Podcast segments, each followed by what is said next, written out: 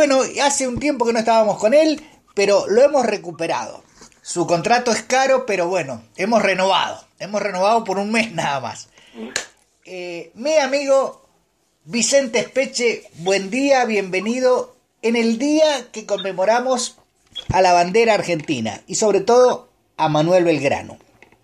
Claro, buen día Gustavo, ¿cómo no íbamos a estar presentes hoy este, con nuestros amigos del Ágora en el Día de la Bandera? Era imposible. Por Eh, suerte, bueno, acá estamos. Hay Eh, un par de, mucho- de 20 de junio importantes en nuestra vida patria, Sí. además del 20 de junio que a la orilla de ese gran río a mí me conmueve ver el Paraná realmente, lástima sí. las trapisondas que se hacen con él, que en 1949 Perón firmó el decreto decretando, valga la redundancia, la gratuidad de la educación universitaria. Revolucionario. 30 a 24 años después, el 20 de junio de 1973, Perón volvió a pisar suelo argentino después de 18 años de exilio, de Oh. venganzas, de la fusiladora. Claro, claro, claro. Ahora vienen a mi recuerdo y seguramente al tuyo la imagen de del general bajando la escalera con, con Rucci sosteniendo el paraguas de, en el avión de Alitalia, ¿no? Claro. Fue el día de la masacre de Seiza. Sí, sí, Claro. otra desgraciada circunstancia. Pero bueno, seguro, pero tiene que estar presente porque, este, bueno, fue un día histórico. ¿no? De todas formas, eh, creo que por lejos, mirá que te he citado do- dos actos muy, dos situaciones muy caras al sentir peronista, pero Belgrano, que vamos a, me voy a permitir que la historia me, me permita este, a lo mejor es un furcio, o un exceso sobre todo, creo que Belgrano hubiera sido peronista. ¿Sabes por qué? Es que lo era, lo era, Claro, lo era. claro. Creo que solamente se anticipó un par de siglos, pero no importa. Exactamente. Era Entonces, el compañero Belgrano como lo fue compañero San Martín. Sí, ver, señor, sí, no se señor. sí señor. Este, De eso se trata. Y en el del caso de Belgrano. Mm, Sí, es más importante la situación porque la historia la historiografía oficial, la mitrista, lo ha tratado de vaciar de contenido, de, que Belgrano era pusilánime, que era homosexual. Belgrano tenía, perdonen la expresión, las bolas más bien puestas que muchos. Era un patriota, era abogado, era economista. Lo hicieron militar de prepo y también cumplió. O sea, lo del deber ser de Belgrano, perfecto. No hay objeciones. Creo que el altar de la patria le queda chico a este hombre. Sí, sí, sí. Porque incluso, fíjate que hoy en día que nosotros eh, tenemos patria y soñamos con tener una, una mejor patria, es una realidad. En ese momento, la patria era casi una entelequia. Totalmente. La patria era algo que había que hacer. Sí, La señor. patria no tenía ni bandera y él la amaba y dio su vida por, por eso que era un sueño, Sí, señor. este, lo cual lo enaltece mucho más. Y también tenía claro el tema de la economía, del valor agregado, el tema de la patria grande, el tema de la educación, el tema de la distribución. O sea, no tengan duda, la vida muchachos. de Belgrano, fíjate, fue una poesía patriótica, ¿no? porque, porque fue una vida corta, pero jalonada siempre por hecho de nobleza, de lealtad, de la búsqueda de la construcción de, de- de un sujeto colectivo en este territorio Sí, totalmente. y, y respetando al pueblo, ¿no? porque incluso hasta su- sus proyectos políticos más aventurados, como poner un, este, un rey indígena este, a cargo de- del Sí, gobierno la de historia- la nueva patria, este, tenían que ver con eso, con la reivindicación del origen de, de- de este territorio. Así que eh, Eh, es un orgullo poder evocarlo contigo, Gustavo. Sí, la verdad es que te agradezco que hayas traído esta fecha en ese contexto. Y lo del 20 de junio del 73, este, para mí son las dos cosas, ¿no? porque mm, si bien fue el regreso de Perón, también fue eh, de alguna manera eh, una escalada dentro del proceso de la violencia interna dentro del peronismo que terminó tan mal. Eh, Vos sabés que ese es un tema que sangre derramada, ¿no? Y en ese algún hecho momento, de, sí, de, en algún de la momento, masacre de Seiza no fue un hecho menor para nada. en algún momento la, la historia verdadera tendrá que Eh, yo creo que la violencia es la hija maldita de la injusticia. Proscribir al peronismo durante 18 años llevó a muchos jóvenes idealistas, digo jóvenes idealistas, a radicalizar su posición, a, a, convencerse que el peronismo era la forma de revolución de la época, en un contexto donde Gustock, donde el, el Mayo francés, donde todo eso tenía que ver en la influencia de los jóvenes. Bueno, hay cosas que se hicieron mal, hay dirigentes que traicionaron y hay gente que no quería que el peronismo fuera eso. Claro, fíjate, la masacre de Seiza ¿no? muestra un peronismo eh, fracturado, ideológicamente enfrentado y con un sector ¿no? que, que trabajaba en función del proyecto de la Guerra Fría imperante en aquella época. También. Este, porque lo que ocurrió fue una, una salvajada, fue una, una masacre, una, una emboscada a, esos sectores populares que bien vos estás diciendo, que marcharon ese día, eh, digamos, a festejar y a celebrar de lo que consideraban el histórico retorno de su líder y que fueron acribillados por sectores de la extrema derecha del peronismo, amparados desde el Estado, que eso es lo que le da la mayor gravedad al hecho, sí. desde el Ministerio de Bienestar Social, ¿no? recordemos que ya en esa época se veía, era la crisis, digamos, terminal del gobierno de, de Cámpora, que perdía el apoyo de Perón, y el avance de la extrema derecha sobre los sectores populares que ocupaban en ese momento el gobierno. Este, figuras nefastas como Cinde, se me viene a la Oh, cabeza. Cinde, coronel de la Ah. patria.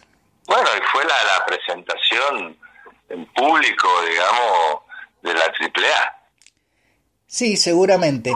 de la AAA. Este, Eh, de todas se- formas, se armaron, se armaron, imagínate, salas de tortura abajo del escenario donde estaba previsto que hablara el general, Sí. donde, este, bueno, fue una locura, la verdad que, que- pero bueno, forma parte de nuestra historia. Ya vamos, a, ya vamos a violencia, abordar el tema histórico, pero ahora me interesa su capacidad de análisis. Se cae el imperio. No solo lo dice Putin, lo dicen los analistas internacionales. El imperio que además está construido sobre mentiras, está construido sobre el centralismo europeo inexistente y hecho por algunos intelectuales piolas, eh, con un poderío militar muy importante, pero se cae a pedazos. No dan... se va, se va cayendo, se nota la, la caída del imperio, Gustavo, en la pérdida de influencia que va teniendo en distintos eh, espacios del mundo. Seguro. Eh, pero eh, de todas maneras seguimos estando en una etapa todavía, me parece, de transición, porque esta transición va a durar hasta que el mismo imperio acepte el, su caída. Eso es embromado porque se van a aferrar hasta, hasta su poderío atómico para... Exactamente, exactamente. Y bueno, esto es como lo hemos dicho otra vez, el caso de la bestia herida, que es cuando más peligrosa es, y este, tenemos que estar atentos. Y estos últimos días estuvieron con dos hechos, me parece, a nivel geopolítico mundial muy destacados. Uno, Gustavo, fue la intervención de Biden en, el, en la Cumbre de las Américas, que dicho sea de paso, Alberto estuvo bien. Sumémosle una. Sumémosle una, esta nobleza obliga, porque Sí, sí. Hoy en día, en un mundo donde vos tenés dos superpotencias nucleares que se están enfrentando, un perfil conciliador que juega para los dos lados, que trata de no comprometerse y de pasar por el medio como el de Alberto, me parece que es lo mejor que nos puede pasar a los argentinos. ¿no? Estar de uno de los dos lados en este momento podría ser demasiado peligroso para un país tan vulnerable como el nuestro tan Eh, periférico. Ni capitalista ni Así comunista, que- solamente peronista. Exactamente, yo me siento más seguro con una figura como Alberto, jugando entre Biden y Putin, que cualquier otro que por ahí podría tener más convicciones, pero que siendo nosotros un país tan periférico y tan vulnerable en términos sociales, mejor no meterse. Eh, hay que tener en cuenta en esto, recrear, claro. perdóname que te interrumpa, hay que recrear la historia, no al Pepe Perón, que era un visionario y era un estadista, pues tenía la capacidad de mirar un par de décadas hacia adelante, habló de la tercera posición. Exacto. Ni más ni menos. Tercera posición y, y, puso a la Argentina como líder e impulsor del movimiento de países no alineados. Y fue una posición muy, eh, muy buena, digamos, y que le permitió a la Argentina aprovechar las oportunidades derivadas de la Guerra Fría. Hoy se puede dar un escenario con algunos aspectos parecidos, pero lo que iba era que Biden, cuando habló frente a los presidentes, dijo que el mundo estaba muy cerca de la Tercera Guerra Mundial. Entonces, ah, Biden, bueno, pero cuando un presidente de Estados Unidos dice eso, este, tenemos que tomarlo en serio. Eh, lo mismo ocurrió cuando decía que Putin estaba por invadir Ucrania el mismo Zelensky decía que no, pero ¿cómo va a decir eso? Putin terminó invadiendo Ucrania el 24 de febrero, más allá de las circunstancias que lo obligaron a hacerlo. Biden dijo eso y eso ha despertado las alertas en todo el mundo porque obviamente hablar de una tercera guerra mundial hoy en día implicaría este, el uso de, por ahí de armamento nuclear con todo lo que eso implica peligro que implica para toda la humanidad. Sí, de todas formas, eh, creo que ibas a citar dos puntos. El segundo es el discurso de Putin. El segundo, exactamente, fue el discurso de Putin, donde de alguna manera proclama la derrota de Occidente, porque, a ver, yo estaba buscando ahora justamente para poder hablar con vos y con nuestros amigos, que Rusia es un país que ha sido agraviado a través de sanciones económicas, hoy en día suman más de 5.500 sanciones, ¿no? Entre entidades particulares que buscan aislar a Rusia, que es la tercera economía del mundo, del, del mercado internacional. Y sin embargo, Rusia, ahora en San Petersburgo, esta semana, este realizó un foro económico internacional exitosísimo, con muchísimas empresas, y entre la información que circulaba era que solamente el 11% de las empresas de Estados Unidos que participan del mercado ruso han desinvertido y que el rublo ruso está en el momento de mayor fortaleza del mundo, que sus exportaciones han duplicado, que con el con el adicional que está recibiendo de exportaciones a partir de abrirse a los mercados asiáticos, se paga la guerra de Ucrania. O sea, a Occidente le dicen los muertos que vos matáis gozan de buena salud. No, totalmente. Por el, por el contrario, del lado de Europa, lo que vemos es inflación galopante, una crisis energética terrible, desempleo, movilizaciones en los principales capitales europeos en contra de la inflación, en contra de la pérdida de derechos. Los países europeos lo van a acompañar a Estados Unidos o a la OTAN hasta la entrada del cementerio, no se van a suicidar. Vamos a ver, Vamos a ver, ojalá que no. Ya demasiado lo han acompañado y ya al cementerio te diría que entraron. Vamos a ver si se entierran o no. Porque el hecho de, por ejemplo, Alemania haber renunciado al Nord Stream 2 para tratar de ver cómo hace para conseguir gas ahora, siendo la principal potencia industrial de Europa, con el impacto que eso está teniendo, es peor que un tiro en el pie. Entonces no sabemos realmente hasta qué punto la, la élite gobernante de Europa tiene sus, entre sus prioridades el bienestar de su pueblo o solamente responde a los intereses que le dictan Estados Unidos. Bueno, lo que pasa es que ahí se va a notar... Europa es un actor menor hoy en día en la economía internacional y en todo este problema, porque el verdadero conflicto es entre la OTAN y Rusia. Sí. Que es Europa, pero con Estados Unidos, porque Europa solo no puede, digamos, no tiene la capacidad de enfrentarse a Rusia. Y militarmente Rusia, este, más allá de lo que se diga, está cumpliendo sus objetivos. Está liberando toda la zona del este de Ucrania, lo que es la región del Donbass. Lo está haciendo a través de una táctica que ha minimizado sus bajas y está destruyendo al, ejército ucraniano. Este, y lo que estamos viendo es un dispositivo mediático engaño a la, a la opinión pública internacional tratando de hacer creer que Putin está loco, que está en crisis, cuando es todo lo contrario. Y lo vimos en San Petersburgo. Eh, un discurso de 40 minutos, no sé si vos pudiste por lo menos ver una síntesis. Eh, se vio un hombre totalmente lúcido, marcando todas estas realidades, abierto a construir un mundo basado en el derecho internacional y no en las reglas que quiere imponer Estados Unidos, que, digamos, reemplaza el derecho internacional por sus propios intereses, como si eso fuera a ser eterno. La verdad que fue muy bueno.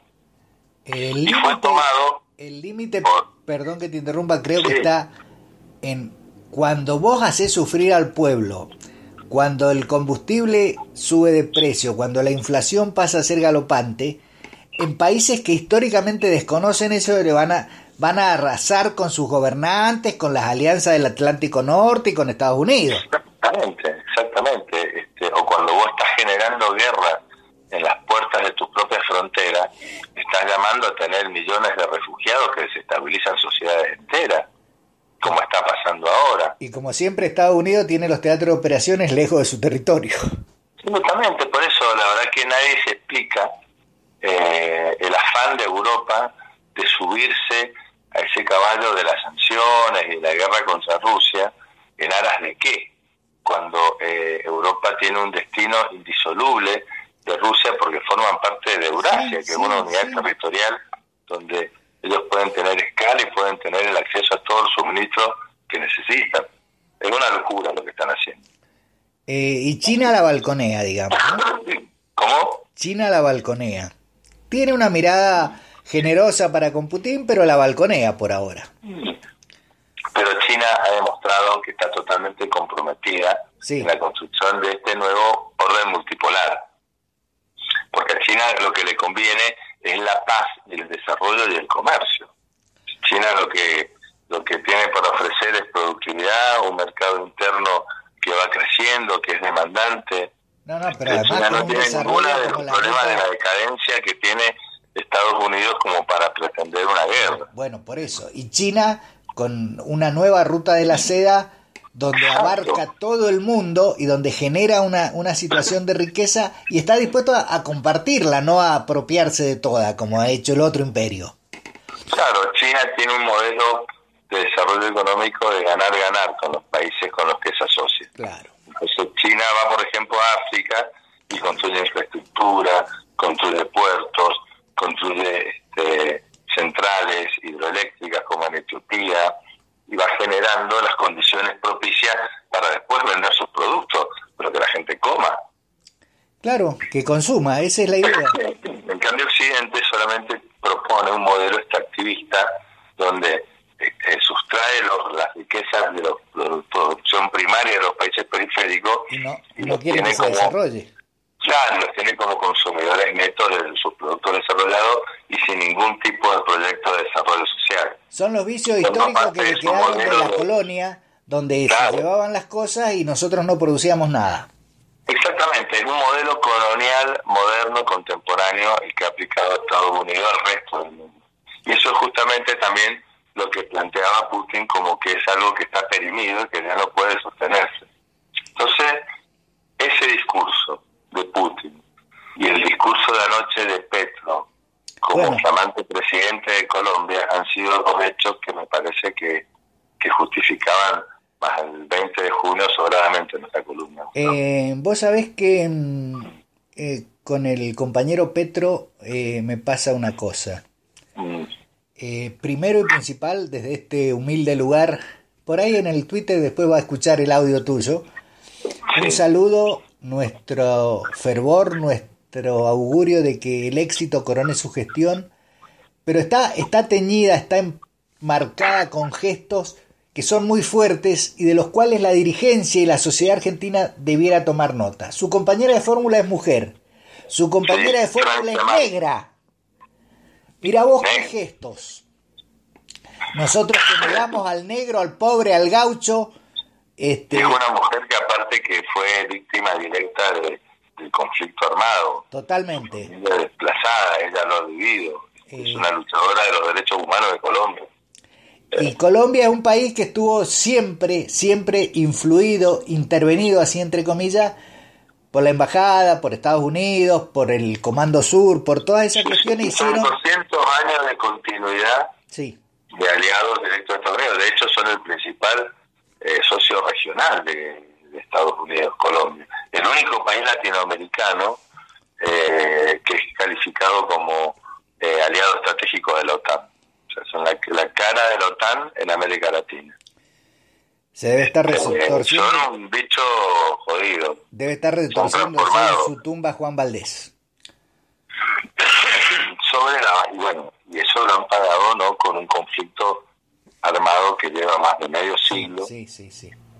Este, con un narcotráfico, con grupos paramilitares, con un con niveles de violencia estructural este, que en la Argentina ojalá que nunca veamos ni cerca. Eh, hay... Con desplazados internos. Este, y bueno, con una juventud que ha ido perdiendo su futuro y que son los jóvenes y las mujeres quienes acudieron masivamente a votar ayer en Colombia para garantizar el triunfo del pacto histórico de Petro. Porque te digo que hasta último momento había mucha tensión en Colombia, se hablaba de fraude, habían dispositivos de fraude organizado, pero vos viste, cuando un candidato arrasa, no hay fraude que lo pueda bajar. Sí, de todas formas hay que estar muy atento. porque si no... Hay que estar muy este, atento cuando empiece la gestión Petro porque le van a romper las piernas de todos lados, lo van a... Totalmente. Eh, pero bueno, el hombre tendrá que saber, lleva muchos años en la política, conoce de estas lides, tendrá que estar atento a que no lo, no lo joroben, porque lo van a, lo van a, a influir, los medios obviamente juegan con, con el imperio, están cerca del imperio, eh, pero bueno, esperemos que el pueblo colombiano pueda lograr la paz que se merece y sobre todo una distribución más justa y más equitativa de su renta, que no es menor, es importante. Totalmente. Colombia es un país que tiene, que creo que un poco más de población que la Argentina y tiene un Producto Bruto muy importante. Lo que pasa es que Colombia también es un país este, sangrado por el conflicto. Totalmente. Con, espacios de su territorio que, que donde el Estado no tiene control, con una economía informal este, de minería ilegal, de drogas, que, bueno, que, sangran su, su, economía permanentemente. Sembrando ese caos ganaba el imperio. mira, ha arrancado muy bien Petro, fíjate que ha recibido el apoyo y las felicitaciones de todos los países de América Latina e inclusive de Estados Unidos. Nadie ha discutido su, su triunfo. Eso es importante. Eso es muy importante porque se especulaba que, por ejemplo, la registraduría electoral de Colombia podía suspender el escrutinio, que podían hackearlo, que podían poner en duda, que podían terminar dándole triunfo a este personaje Hernández, que era una especie de Trump colombiano, el otro candidato, el ingeniero Rodolfo Hernández, sí. este, un, supuesto outsider, pero de la derecha. Incluso recibió el apoyo de Milei unos días antes de la elección. Pero bueno, en concreto, Colombia está dando la vuelta a 200 años de gobiernos de neocoloniales, neoliberales, este, a pesar de que no siempre ha tenido continuidad democrática, este, eh, ha tenido, digamos, una uniformidad y donde el hecho de que Petro sea presidente de la nación en sí mismo representa un cambio revolucionario no podemos exigir mucho más, como vos decís, el condicionamiento es terrible. Seguro. no sé no va a peor el condicionamiento geopolítico de Colombia que el de México, por ejemplo. Claro. Pero, pero bueno, es la voluntad de cambio de los pueblos, eso es algo irrefrenable. Eh, que eh, nosotros estaremos ahí. Esperemos que, que la primavera, la segunda primavera, eh, corone con Lula y que logremos mantener el poder para el peronismo en este país, ya yo pasaría un 2022 y 2023 grato. Ojalá, ojalá, ojalá. voy a llevar hay, mucho, que hacer en ese sentido y bueno, que, la, que las circunstancias no lo permitan, que el mundo también eh, vaya encontrando un cauce de, de, de paz y que los conflictos se vayan diluyendo y que poco a poco vaya emergiendo un orden más justo a nivel internacional sin la necesidad de pasar por el tránsito de un conflicto armado. Ojalá. Esperemos que así sea. Y la última, lo voy a despedir con una breve reflexión suya de las elecciones en la Universidad Nacional de Cuyo, donde el oficialismo festejó un ajustadísimo triunfo, hasta un poquito manipulado, un poquito sucio, pero bueno, este, yo rescato la, la capacidad del peronismo de ir casi todo junto y, y, ser absolutamente competitivo, cosa que no venía ocurriendo en la universidad. Totalmente. Me parece que lo que ha pasado en la universidad empieza a tomar nota de un, movimiento social profundo, ¿no? que la, sociedad está harta de, la propaganda, de los medios, de, de toda la mentira y empieza a buscar un espacio popular y democrático hay una demanda. No, no, no me animaría a decir el peronismo, porque por ahí este, dejaríamos gente que sin sentirse peronista sí se puede sentir afín a este espacio democrático y popular. Sí, señor, y nacional y popular. Sí, está muy presente en toda la, universidad. Yo fui a votar en Filosofía y Letras como egresado y me, me dio esa sensación. Después hay muchas cuestiones de los dirigentes, ¿no? que también es un proceso que se está dando cierto desencuentro entre la dirigencia de los partidos políticos y las necesidades de la gente, que tendremos que revisarlo, porque si nos consideramos populares, sí o sí tenemos que expresar la voluntad de la población, no podemos estar nosotros en nuestro frasco, en nuestra interna, mientras el pueblo nos está demandando que nos unamos y que empecemos a ejecutar un cambio. Mala natural tendencia que tiene la universidad a vivir en ese frasco, ¿eh? Siempre en sus claustros y sin contaminarse con lo que pasa afuera, ¿no, muchachos? La facultad claro. la gente. Claro, claro. Bueno, es el formato por ahí también de los espacios universitarios. Pero ha sido la muestra de algo que está pasando en la sociedad y me, bueno, nos da esperanza, claro. Gustavo, yo me sumo a esa esperanza que a vos y esa alegría que, que has sentido más allá del resultado, que ha sido incluso, fíjate, en ciencias políticas, por un voto, por dos votos, resultados muy ajustados, este, se ve que realmente ya no hay una hegemonía, ya no hay una... no, alcanza con, la, con el blindaje mediático. ¿eh? Exactamente, exactamente. A pesar de ese blindaje mediático, no logran ellos, digamos, este, sellar la voluntad de cambio de la gente. Y bueno, ojalá que nosotros estemos a la altura. Esperemos eh, que así sea. claro. Eh, yo quiero cerrar diciéndote que eh, a pesar de que truncaste mi carrera actoral, después algún día le vamos a explicar a la gente, eh, yo te aprecio mucho y es un gusto escucharte. Para mí también, Gustavo, y bueno, eh, de alguna manera mitigo la culpa de, haber frustrado tu carrera actoral sin querer, por supuesto, compartiendo contigo este espacio de reflexión internacional, que quien te dice termine dando lugar a una nueva carrera actoral. Ah, mire usted pero ya como un galán maduro. Galán maduro, al pelo. Un abrazo grande, Vicente. Un abrazo, que esté muy bien. Chao, chao.